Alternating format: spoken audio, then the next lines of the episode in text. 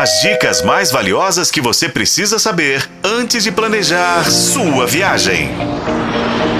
Sua viagem.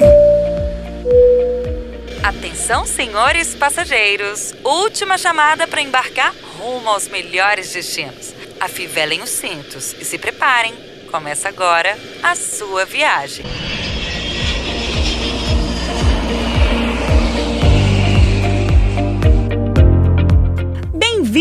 Sua viagem, seu canal de turismo na FM O Tempo. Esfriou por aqui, hein, gente? Ah, é por conta da nossa semana temática. Espera um pouquinho, tá? Deixa eu acender uma lareira aqui.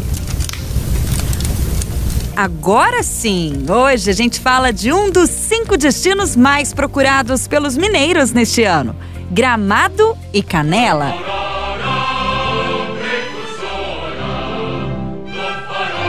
Essas duas cidades ficam na Serra Gaúcha, no sul do país. Mais de 1.600 quilômetros separam a capital mineira desses destinos. Por isso, para chegar até lá com mais conforto, você pode pegar um voo até Porto Alegre e depois subir a serra. Três BRs levam até Gramado. Eu indico a Rota Romântica, que é o percurso mais bonito. Você pega a BR-116 e depois a RS-235. E quando você deve ir a Gramado? O ano todo, gente! A alta temporada é agora no frio, entre maio e setembro, quando os termômetros registram entre 5 e 17 graus, podendo chegar próximo a zero nas noites mais frias.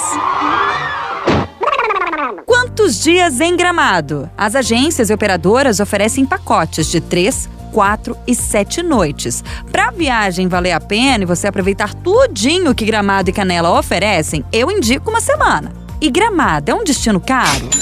Sim e não, depende dos seus planos, do que você quer fazer. A Serra Gaúcha exige foco e planejamento. Há uma gramado muito cara e outra para todos os públicos e bolsos. Se você quer economizar, o melhor local para se hospedar é em Canela, tá? Que tem preços mais competitivos. Quanto mais próximo você está do centro de Gramado, mais cara é a diária. Uma outra dica é alugar um carro, porque os atrativos ficam distantes um do outro, principalmente se você planeja visitar os arredores. Bento Gonçalves, Nova Petrópolis. Hum, gente, eu ouvi vinho? Não, não, não. Isso é papo para outra hora. Voltemos. Por que, que eu indico locação de veículo? O táxi é caro, porque a frota é pequena. Uber tem poucos e só compensa em trajetos curtos. Se você não quiser alugar um carro, vale contratar os passeios nos receptivos locais, como a Broker e a Turistur. No próximo programa, nós vamos falar do que fazer em Gramado e Canela e a diferença entre as duas cidades. Com informações de Paulo Campos, Renata Zacarone para a FM O Tempo.